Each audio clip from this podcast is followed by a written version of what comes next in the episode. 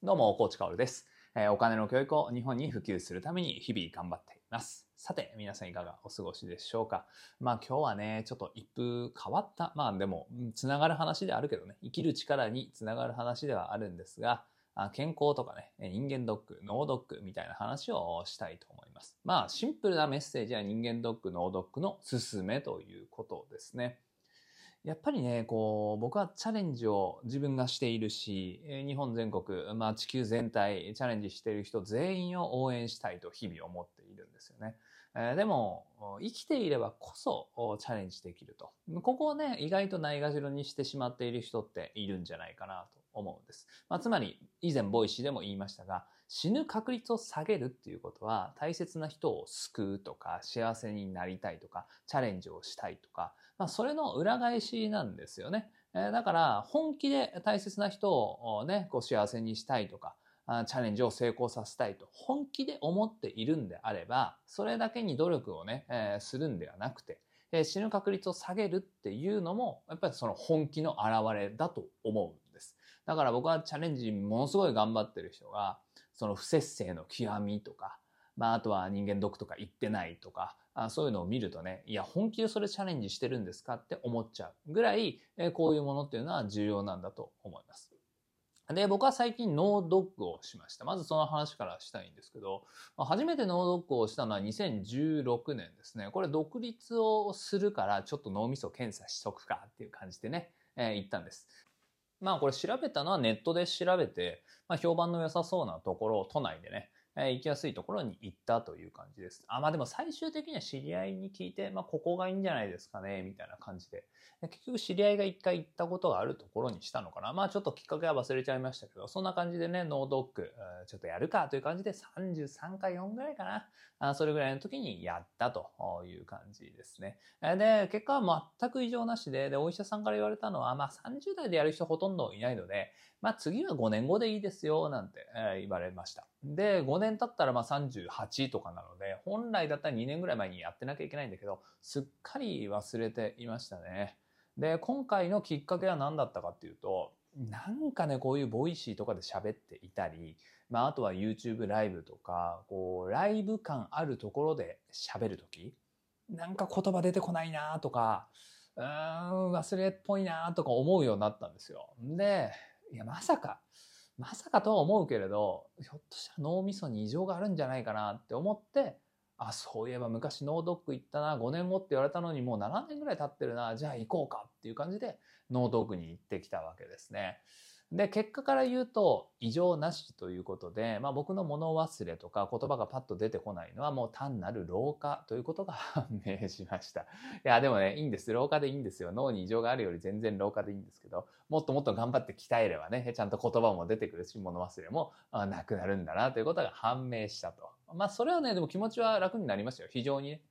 なんだなんだ、ただの自分の実力不足なのかと。そういうことが分かったのは非常に収穫だったなと思います。で、2016年の時と違ったのが、まあ、脳みそをこれ全体見てもらって、あともう一つ遺伝子検査みたいなのがね、追加できるようになってて、まあ当時もあったのかもしれないですけど、まあ、今回やりました。で、遺伝子検査っていうのは何かっていうと、まあこれは本当脳の異常に、病気に特化した遺伝子検査で、えーまあ例えば脳梗塞になりやすい、えー遺伝、えー子ですよとか、まあ遺伝系統っていうのかな、あですよとかそういうことがわかるというものですね。これについてはちょっと時間がかかるのでまだ分かってないんですが、まあそういうのもやったという感じです。まあ検査自体はね、まあ、あの、MRI っていうんですか、あれに近いような感じで、まあ、閉所恐怖症の人は、まあ、多分厳しいとは思いますが、まあ、頭からね、こう、機械に入っていくわけですよ。で、そこがね、20分間なんだけど、まあ、死ぬほどうるさい。もう工事現場の間近で、こう、聞く耳を立ててるって感じ。まあ、それかもう、あの、なんだろ、そんな MRI 入っていく機械をもうドリルでガンガンガンガン、あこう穴開けられてる感じですね。いや、めちゃくちゃうるさいんですよ。で、以前やった時もうるさかったな、寝れなかったよな、今回は寝たいな、リベンジしたいな、と。僕はもうどこでも寝られるっていうことを公言してますので、えーリベンジしたいなと思いましたが、寝れなかったですね。もう本当にうるさい。もう別に不快ではないんですけど、めちゃくちゃな音になるんで、まあ寝れないなと。どこでも寝れるっていうのはちょっとね、撤回させていただきたいなと思います。脳ドッグ中は寝れないとという感じですね。なので、まあそういうのが嫌じゃなければね、ぜひやることをお勧めします。で、スパンとしてはもう40代は次45でいいかなって言われましたね。で、50になったらもう少しスパンを狭めて、まあ60になったら、まあ理想は毎年やるといいよ、なんて言われました。まあでもこれはお金との相談ですね。僕がやったのは遺伝子検査も含めて29,800円なので、まあそこそこ高いじゃないですか。なのでまあ相談では、お金との相談ではあるんだけれど、まあ非常に重要なところなのかなと思います。そして人間ドックですね。僕は人間ドックは毎年1回するようになっていてで、まあ確定申告が終わったらやろうかっていう感じで毎年、えー、最近はね、いやいやながらやっているんですよ。で、今年は脳ドックをしたので、ちょっと遅れてるんですけど、まあ6月にね、えやろうと思っています。で、ここ1、2年ぐらいで僕が必ず合わせてやっているのが N ノーズという検査ですね。これね、かなり前から僕も注目していたんですが、2019年ぐらいにプレスリリースが出ていたのかな。福岡大学ととあるベンチャー企業とがね、えっ、ー、と、広津バイオサイエンスっていうところだね。株式会社広津バイオサイエンス。まあ、この方、広津さんという方が立ち上げ、広津さんという方が立ち上げた会社で、まあ、そもそも、あの、大学の助教授をやっていたんだけど、それをやめて、大学発ベンチャーということで、え、やったと。で、もう本当にこの N ノーズ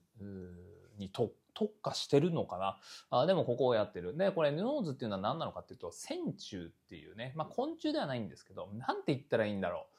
僕もわかんないです。専門家じゃないのでわかんないんで、線虫、線っていうのはラインですね。ライン。線に虫ですね。えー、で、まあ昆虫ではないらしいんですけど、生物学上は。まあその、まあ、サナダムシとかああいう系なんですかね。えー、この線虫が、その、癌の匂いを識別することを、こう突き止めたと。で、それを商品化してるわけですよね。だから、簡単な話、えー、尿ですよね。尿を採取して線虫と一緒に入れておくと、えっ、と、線虫が避けるのかな。がんに、と、がんを発症しているがんを体内に持っている方の尿の匂いを線虫が避けるっていう感じだったと思います。なので、尿一滴でがんの疑いを突き止めることができるということですね。で、これはステージ1とかステージ2とか、そのあたりのがんを見つけるのに非常に有効だっていう感じですね。で、これはもうキットでできるので1万円とか、まあ1万2000円とか3000円ぐらいだったとます。これね、ぜひおすすめですね。まあ、ただ、あなたの体のどこかに癌があるかもしれませんよっていうことがわかるだけなので、それがね、もう陽性が出たんであれば、本当にもう全身くまなく検査をするというところだと思います。で、少ないですけど、この N ノーズと人間ドックの抱き合わせみたいなものもあるので、えー、僕はね、去年はそれでやったかな。それでやりましたね。で、N ノーズも異常なし、人間ドックも異常なしという感じだったんですが、あまあそういうのをね、今年もやろうかなと思います。まあ今年はちょっと病院を変えようかななんて思っているので、まあ N ノーズを先にやって、で、これがもしね、まあ、万が一陽性だったら、まあそれに合わせたあ検査をしようかなと。で、えー、陰性だったらあ通常のね、いつも通りの人間ドックをしようかなと思っています。やっぱり、んまあ、僕個人的にはがん家系というかがんの方がね、えー、親族親戚にも多いのでだからやっぱここがね個人的には一番ネックになってくるのかなとまあなったら仕方ないといつも思ってるしなるでもなるんであればもう本当に早期発見して治すと。でも治せないがんっていうのはないっていうのはねもう医学界では有名な話なんだけれど枕言葉としてはあ見つかるのが早かったらなんですよね。なので、まあ、ここはね、死ぬ確率を下げるという意味でも、まあ、脳ドックと人間ドック、そして N-NOSE ですね。えー、これはもう確実に毎年、毎年じゃないな、えっ、ー、と、脳ドックはあ決められた期間ですけど、人間毒と N ノーズは毎年やっていきたいなと思います。なので、皆さんもね、やってください。健康診断じゃダメですからね。しっかりとした人間ドック、そして可能であれば脳ドック、そして N ノーズはこれできますから。できますから、キットでできますからね。えー、ぜひ、えー、確認をして、まあ、あなたのチャレンジのためにね、そして大切な人を守るために、そこに本気度が100%あるんだったら、あなたは死んじゃいけませんからね。生きる確率を上げる、死ぬ確率を下げるために、脳ドック、人間ドック、そして、えー、がん検査の N-NOSE、おすすめでございます。さて、最後にお知らせです。えー、 Voicy のね、概要欄みたいなものが登場して、まあ、もう1ヶ月ぐらい経つんですかね。まあ、改めてお知らせをしておくと、概要欄にね、結構リンクが貼れるようになったんです。なので、まあ、簡単なプロフィールとか、あとはプロフィール記事を載せたり、僕もしていますし、あとはプレミアムリスナーのタイトル一覧、ね、マネリテ学園公式ブログ。これお金を学ぶ総合サイトですね。まあ、 Voicy では生きる力にスポット当ててお金以外のことも喋るんですけど、公式ブログの方はもうお金特化型ということで、えー、このまね、56 50から、え？50から60基地ぐらい入ってるなんて言ったんですけど、まあこれ90基地以上入ってましたね。えー、なので、ぜひぜひこちらも確認ください。あとはいつも通りのお金の守り本フリーランス税本のリンクも貼ってありますし、にゃんこ大戦争のリンクも貼ってあります。まあ、あとはね、各種 SNS、Twitter、YouTube、Instagram、書いてありまして、まあ、あとは TikTok とかね、Facebook とかね、概要欄には貼ってないんですけど、やってることもありますので、今一度僕の発信をね、確認してくれたら嬉しいです。あとはお金の授業を依頼するフォームもあります。まあこれは今年度はもう僕が単体で行くのは年内は打ち切ってるのかな？あと1月2月ぐらいは空いてるかなという感じですが、あ一度ね、え授業来てほしいな、お金の授業を子供たちにやってほしいなという場合はフォーム確認してみてください。僕以外のね、メンバーも行くことできますから、あぜひぜひご確認ください。で、僕以外のメンバーをいい感じでえどうやってやっていくみたいなことを話してるのがマネリテ DAO ですね。まあ当然お金の授業だけに限らずね、えー、日頃からあ親が子供にどんな話をしていいのかなっていうのをね、まあ、雑談ベースで話していたりもするので、えー、気軽にえオンラインコミュニティマネリテダを来てくれたら嬉しいです。まあ、あとはね、えー、オンラインサロンですかね。えー、オンラインサロンマネリ、大河内変わるマネリテ戦略室はもう4年目になりましたね。この5月で4年目になりました。まあ僕の頭の中を覗くという感じですし、まあ裏側を見るという感じで、えー、まだまだ目標に向かって歩いている途中なんですよね。僕も、僕のチームもね。えー、そのドキュメンタリーという感じですね。お金の教育も義務教育になってないし、えー、自治体と連携とかもできてないし、え、お金の教育は日本に普及しきってないんだけれど、全部を達成していくために今歩いているその進行形をね、え、ドキュメンタリーとして見たいなという方は、ぜひ、えー、せあとマネリテ戦略室の方ですね、オンラインサロンの方も覗いてくれたら嬉しいです。まあそんなところですね。個人メディア戦略っていうのは、まあ一周回ってもう一回強化しなきゃいけないなって思ったんですよね。YouTube とかもね。えー、なぜなら、まあお金の教育の普及っていうのは広さも深さも重要だと。いうことが分かっているので、えー、まあ個人メディアもっと強化できるものならしていこうという話をしています。まあこのあたりのね、え、戦略っていうのは明日と明後日の Voicy かな、話そうと思ってますので、ぜひぜひよろしくお願いします。